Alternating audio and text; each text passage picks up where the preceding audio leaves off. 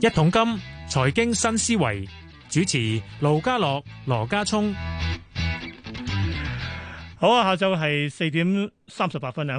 歡迎你收聽《一桶金財經新思維》，都好耐冇聽翻呢、個即係、哦、開場嘅音樂啦嚇。因為話晒咪呢疫情嘅呢個記者會咧，都由一月底開始啦。我哋邊為抗疫防抗疫防疫電台之後咧，都已經不停直播、不停直播、不停直播㗎啦。咁所以咧，財經新思維咧，亦都有一段時間咧，成大概八個幾月咧，係冇同大家再喺空氣中見面啦。好，終於翻嚟啦！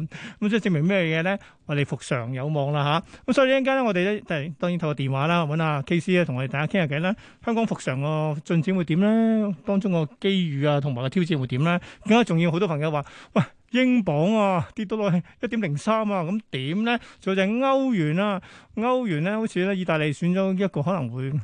即係呢個比較右翼右傾嘅呢個嘅總理喎，女總理添喎，會唔會即係導致呢個意大利要脱歐嘅？咁從而呢啲外幣啊又會大亂嘅咧，不依期都好亂下㗎啦。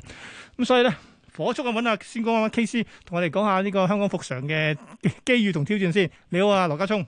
有喂，我又嗱，其實都都數想數數手指，八個月冇同你即係嗱面對面少咗啦，電話傾下啦咁，但係咧，自從咧冇咗呢個即係不停要直播呢個記者會之後，我哋都好耐冇傾啦。咁而家嗱陸續復常，咁先嗱記者會冇咗啦，而家到我哋出場啦，跟住我哋又睇緊啦，香港亦都由今日開始咧。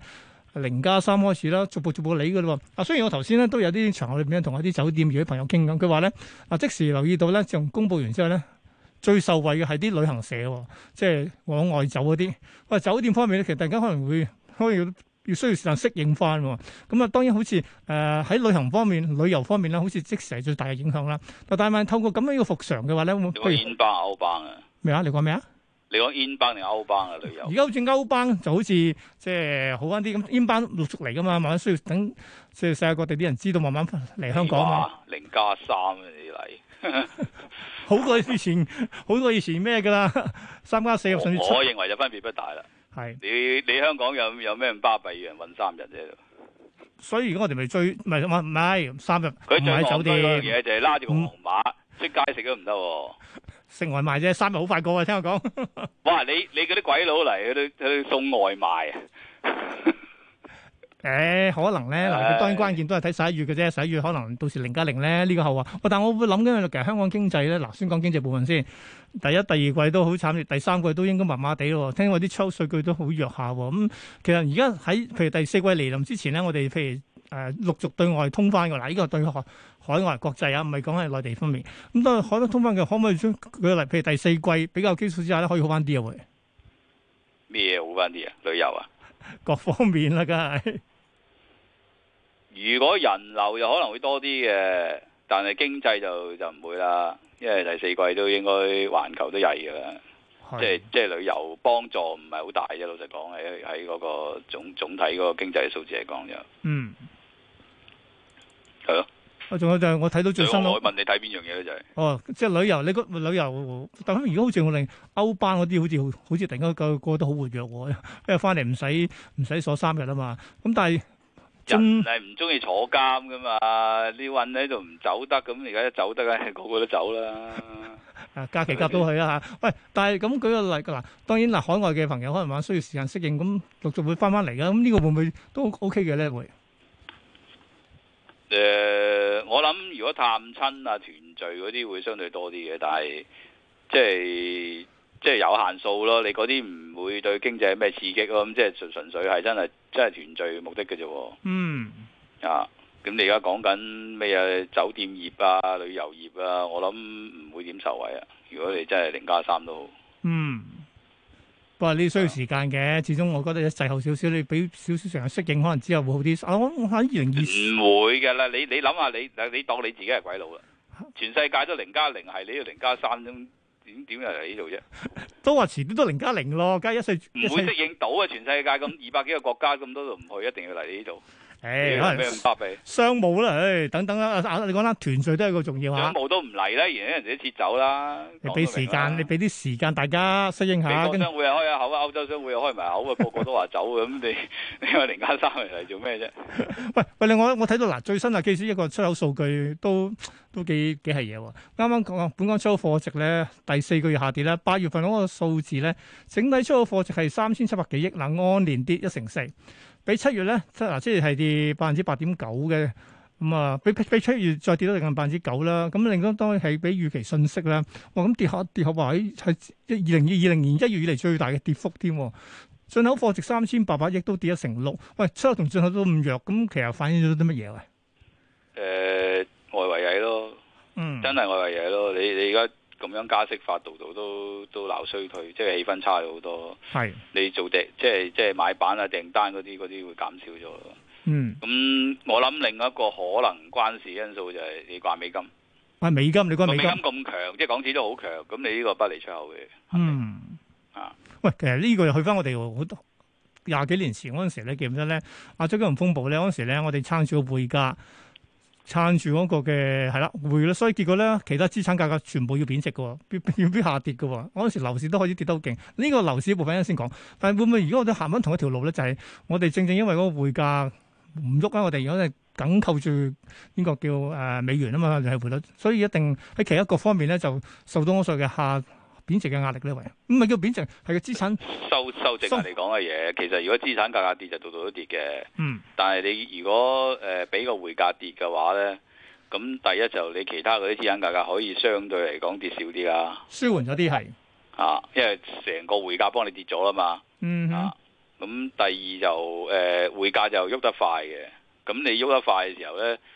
誒、其實係咪都要跌嘅啦？即係你你折算美元計咁，譬如話你一係啊資產價格跌，一係匯價跌。但係如果你個匯價係喐得快，佢肯跌得快嘅時候呢，咁變咗你成個跌市就可能會早啲結束啦。即係好似誒九七年南韓嗰陣時一晚貶四成，係咁佢哋嗰陣時個經濟都都衰嘅喎，佢嘅失係，業率一樣升到八點幾嘅喎，嗯但係佢好快升到八點幾跌翻落嚟啊嘛。嗯我哋係用咗六年嘅時間先升到八點幾跌翻落嚟啊嘛。咁你你同樣道理就通縮啦，嗱，佢一樣有通縮㗎當初，哼係，即係你你咁樣衝擊，其實有通縮個個個個個個情況都度度都有嘅喎。嗯但係佢一貶值之後，佢好快個通縮完咗。咁我哋嘅通縮又要六年先結 束咯。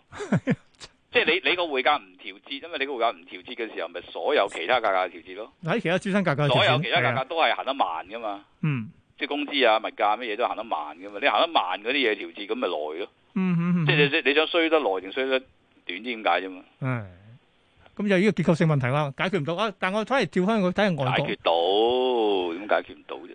點解決啊？脱歐咪得咯？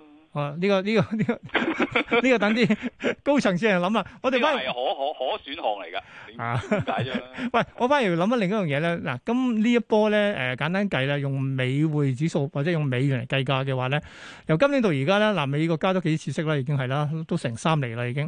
咁美匯指數已經一一一啦，已經係啦。咁啊，十年長債孳息喎，嗰啲兩年期啲又四四厘，十年期啲三厘幾嘅啦已經個。美匯指數已經一一三啦。係啊係啊，跟住，跟我想講咧，其實除咗美元升之外咧，世界各地啲貨幣咧，我今日簡單撳條撳個計數機出嚟咧，硬淨啲嘢跌一成，唔係好硬淨嗰啲兩成幾。咁其實咁搞法都係，但係咪去翻頭先所講呢樣嘢咧？正正因為咧個匯價去貶值，所以從而舒緩翻佢嘅經濟壓力咯。但係唔好講笑喎，佢哋嘅經濟壓力都係下行緊，跟住佢哋資產價格都係跌緊嘅喎。其實咁樣貶咧，就即係因為美金升，你其他啲被動貶啊，嗰種舒緩嘅效果就未必好大咯。因為你要真係額外地跌得多，咁先至先至算數咯。譬如好似英鎊啊，即係競爭好似日元啊性競爭性貶值嘅變咗要係咪啊？咁樣係啊，你因為你你對外圍計噶嘛，你唔係就對美國啊嘛，係你對其他嘢都冇乜點貶到嘅。即係譬如人民幣咁樣，你對美金係貶咗啫，但係你對嗯哼 Euro 對 yen 係升咗嘅喎。因因為人哋變人哋變咁所得以變變得勁啲咯。係啦，你你你你咁樣咁樣情況之下，其實就實際上都係打個和嘅啫。係，啊！你同埋呢一下嗰個美金升係一定程度上有啲風險資產拆倉啊！嗯，你風險資產拆倉嘅時候就就一下子喺個金融市場嗰度由一啲冒險嘅資產、風險嘅資產就轉去一啲低風險嘅美金。嗯哼，其實係係金融資產嘅 asset classes 唔同嘅資產類別嘅轉移，係即係呢呢個呢、個係係咁樣背景之下嘅貶值，誒唔係一啲你自己即係所謂 intended consequence，你特登去想想貶值去去去帶出一個一個哦即一個即你就係一個一被個被動式嘅貶值，係你唔係特登帶出個寬鬆嘅效果。係咁你都係有效果，但係你係淨係對美國有效果，你對其他嗰啲就冇嘅。嗯大家就譬如譬如誒，你講你講跌廿幾個 percent 嗰啲係 Euro 啦、磅啦、yen 啦，大致上好似由頂到而家都跌咗四分一嘅。係啊，啊高位落嚟係啊，係啊，咁你咁你相你你咁樣互相相對冇意思咯，即係即係大家都係咁咁跌法，係咪先？嗯嗯嗯，啊但係咧，始終只我就話，因為美元啦強啦，所以啲所有錢去翻晒佢度啦。咁而家嗱，講真，佢嘅股市都跌嘅喎。你睇翻即係道指啊，都穿三萬啦，標普五百三千七冇咗啦，個跟股住。市跌啊，邊個股市唔跌？我我係梗計啦，邊個股市唔知？但係我咁啊，嗱，佢而家好似一個聚寶盤咧，嗱，將所有嘅錢吸晒佢嗰度嘅話咧，嗱，咁當當然佢嘅息率亦都係咁上啦。咁咁到時候咧，啊，當佢嘅或者佢嘅通脹問題解決咗，佢就有條件即係把炮啦，佢可以減啦，到時泵翻佢嘅市上去啦。喂，咁呢個最近啲你係啊錢係好樂觀嘅，通脹問題解決咗，你講幾時 先？幾時先？而家都都未未未有未咩曙光喎。個通脹係啊，而家都未啊，而冇家係係咁你解決咗啊我哋而家好似啦諗走前咗半年甚至一年，咁你好好可能結構性嘅喎，即係你你諗下嗱，唔好唔好計嗰啲食品能源啦，你計核心通脹啦，核心通脹六點幾其實已經大半年嘅喎，年頭到而家都係呢個水平。啊，核心通脹啊嘛，你講係啊啊，，美係國啊，係啊啊，美係國啊，啊，係核心通脹係年頭到而家都六點幾嘅，一路咁樣打橫喺度，係啊。即係佢而家浪咗喺嗰度唔跌喎，呢都幾死火喎。因為嗱嗱油價你可以話我釋放石油儲備，可能撳翻佢落去啦。但係核心通脹真係講真，有有因為已經夾雜咗啲實油咪價跌咗半年㗎啦，油價高位係三月嗰陣時啊嘛，係係跌係。咗半年，嗱油價跌咗半年，我話心通脹都唔跌咁喎。係咪因為嗰個通脹預期喺裏邊咧？係咪因為通所以脹預期喺裏係邊？可能係咯，可能係咯。嗯。啊，同埋就係嗰個工資增長嗰度冇乜點跌咯，即係即係始終個經濟都係過熱咯，就業過熱咯。嗯，佢而家一定要撳死個就業，撳到個失業率係彈翻上去，飆上去，撳到周圍都炒魷魚冇嘢做，即係佢佢要撳死個經濟，佢先至可以撳得翻個通脹落嚟咯。哇哇哇！嗱呢個就好似真係我諗佢知道呢樣嘢㗎啦，佢佢真係想行呢條路啊，後果好嚴重噶佢喎。冇選擇啊。哦後果嚴重，佢唔理佢仲嚴重啊！係唔理仲嚴重，當你即係通你話脹我當你唔升啊！你長期個核心通脹六嘅六點幾，你都唔係辦法啫。係啊，所以其實巴威爾都好難做噶佢個位，如果係巴西咧，都冇乜所謂。因為就習慣咗。如果你係美國，唔係啊，你因為你本身個人口增長個實質經濟增長唔係呢個水平啊嘛。嗯哼。你嗰啲嘢唔係六個 percent 增長啊嘛，下半爛都係二啊三嗰頭啫嘛。嗯，啊，你整個六個 percent 中六七個 percent 核心通脹，我認為即係 overall 應該高啲嘅喎。嗯嗯嗯，你即係長期係咁樣，你你你而家講緊大半年啫嘛，已經鬼殺咁嘈，周圍示威罷工，已經好難捱。你再咁落去啊，唔掂啊！嗯，仲係唔係美國喎？度度都係喎，都係啊。英國係咁喎，歐洲喂，係嗱，英國嗱，英國先講下英鎊先。嗱，我今朝早都問一問你話一點零三係咪即係史上最低？你都話係啦。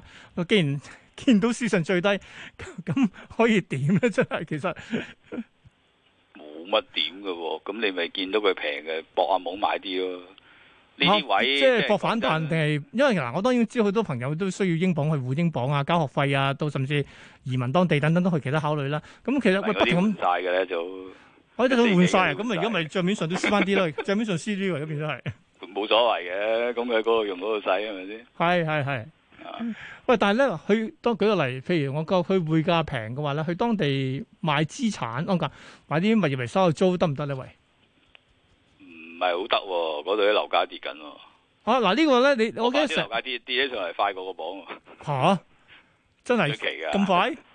正常嚟講，樓價如果係跌嘅速度應該快過匯價噶，你咪咪先樓價，你因為嘅下跌跌幅度會快過匯唔價出，奇噶，唔出奇啊！樓價你一喐就可能跌幾成噶嘛。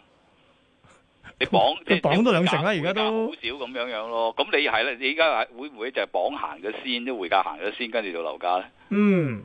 嚇？即咁係而家驚呢樣嘢。我我其實講真，呢個亦都係咧，我即係想一直同你即係過去咗幾個月裏面咧，間中做下節目都講下呢個就係係咪真係嗱香港個樓都開始落緊嚟咧？咁跟住係咪跌全咗一成啦。誒、我嗱星期應該星期三出嗰個樓價指數應該就會具體啲嘅啦，應該都係我嗰陣時都百分之七咁上下多，去緊可能緊擴大緊啦已經。喂，但係問題我會諗嘅就係、喂係咪真係嗱？而家喺香港有啦，世界各地度度都係都向下調緊啦。嗱，呢個係成咗型嘅一個方向啊，定係其實嗱斷崖式就大家都話唔會㗎啦，陰下陰下落街，每年同你七個 percent 到一成都幾係嘢喎，會唔會咧？咁啊梗係會持續幾多年先梗係嘢啦啊你諗下九七嗰陣時跌咗六年幾，跌咗三分二，係啊，三分二六成幾啦。即係你當每年一成跌咯咗。三咪就係咯，一樣啫嘛。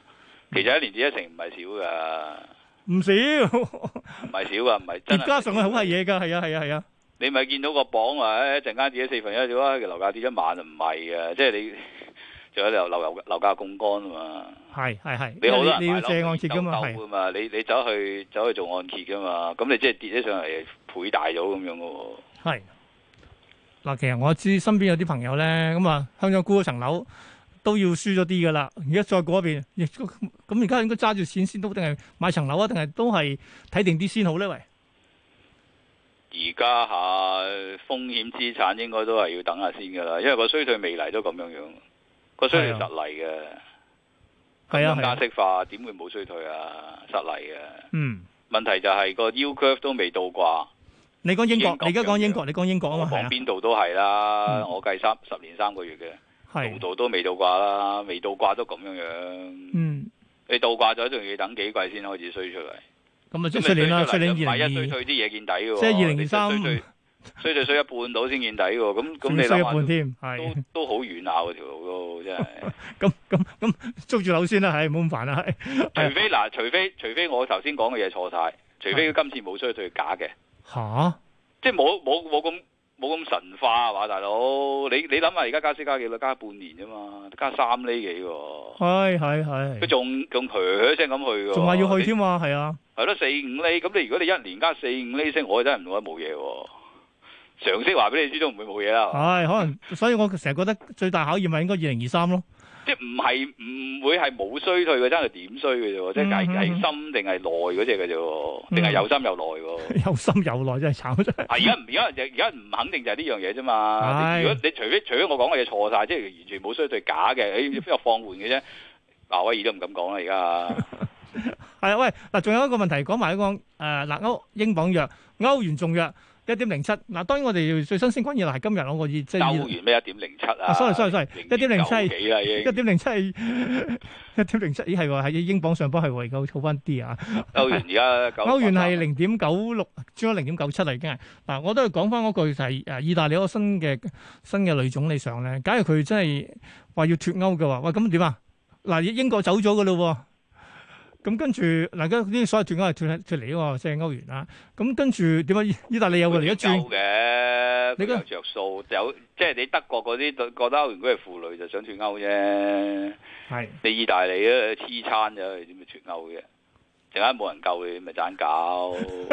哦呢個先 更加長遠嘅考慮呢個係，唔係啊，邊個先話啱啱喺個整啲晶片廠啊嘛，係嘛？嗯，而家啱啱先係有啲生意翻嚟，你嗌脱歐，人哋嗱嗱聲取消嘅，咁又係啊，因為即時你嘅匯價上嘅風險因素就大咗好多㗎啦。係咪？你鋪鋪鋪攋嘢都係都係望歐洲央行、歐盟去打救噶嘛？脱係歐脱到時脱歐邊去打救你？哦我即係你覺得即係競選嘅時候咧，我講到自己好咩，但係清清楚楚個位就要好多考哦慮啊！你坐埋位就好多掣肘噶啦，尤其是而家咁我都信係。嗯，係喂，嗱，仲有三分鐘，簡單同我講下先啦。喺投資嗱，我記得半年前佢講咧，就話做住定期先啦。而家咁咁個女人勢都繼續做住定期先啦，係咪？咁呢個做住定期去到幾時啊？二零二三先再諗啊，定點先？咁你息高冇乜所謂嘅，做定期越做越高息。哇，哦都三厘三厘三噶啦，係咁上緊噶啦，而家係其實唔係嘅，你做美金定期仲高啲嘅，吓，四厘幾都有。但我係上個上個月我 R M 開價俾我已經有四厘幾。哇，誒上個月都未加息，未加息已經死你，佢佢加四分三厘，嗯應該最高啲，係嘛、你如果講緊定期都四五厘，咁你你有乜嘢可以 guarantee 你四五厘回報啊？冇啊，就算國債都唔得啦，我成日你覺得邊個 Tena 國債有有四五厘啫？唔得啊，真係唔係講笑啊！咪咯，咁但係我啊哋都喺香港生活都要需要講完噶嘛，咁講完都係三呢三都可以接受啦，定點樣㗎？咁你如果好多港元需要嘅，咁你都冇乜錢去投資啦，係嘛？咁就冇乜嘅問題啦。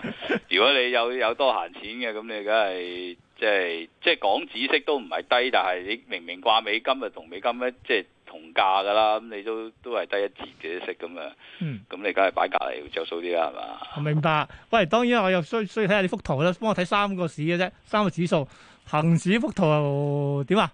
係咪好慘烈啊？都係咁上下咯，啊差唔多喺個係你低位嗰頭，即係唔跌得太多，但係又唔上得太多。你其實你你睇到嘅恒指唔係跌得好急㗎，啊呢排呢相幾對嚟講呢排開始好翻啲，可能就早早跌咗啊嘛，應該係。係啊，你畫條幾廿年嗰啲上升軌，其實都係個底係一萬六千幾，咁你你而家距離嗰度都唔係好遠啫嘛。嗯，一萬六千，我估呢一萬六千八啦，你個個都係咁講噶，應該係應該係係啊，咁上下到你你而家都未衰退，咁你其實未懟到落去嗰度住嘅。明白。好啦，咁啊到嗱，基本我以前咧，琴日去餐廳咧，見到竟然有人拎叫本書係講美股攻略，佢都覺得 原來都好多人過咗去美股啦。美股嗰三隻指數又點咧？我條圖，我幅圖點啊？嗰啲差好多啊，差好多啊我！哋有排冧啊！唔係啊嘛，先講道指先，而家二萬九啊，咁會點啊？你又冇問我 number 啊，但係應該應該係上半場嗰只嘅啫，仲有一吓、上半場啊，係啊，佢由三萬七落到嚟二萬九噶啦喎，已經，最你即係上半冇場。冇問冇問空間啦，問時間啦，即係個時啊，我嘅間就係時間話好時間會點先？會會歷時幾耐先？我諗出年尾嘅最快。出年尾啊，仲有成年多啲啊，要係啊，你個衰退要衰到出嚟，個個都知，咁、個市先有條件見底嘅。哦啲，微衰，即係其實你睇下好多經濟數據都未開始收縮，係好多數據都未收縮㗎，仲擴張緊。你之前出過 ISM 嗯明白我哋就咪 ISM 個服務業咁，所以即係啊大家小心啦 吓，繼續有一年嘅話都有排捱。 喂，好嘅，唔該晒 K 師羅家聰同我哋分析咗好多唔同嘅範疇啊，唔同嘅經濟形勢嘅。喂，遲啲有機會再同你傾偈啦，拜拜 K 師，好，係。好，再見。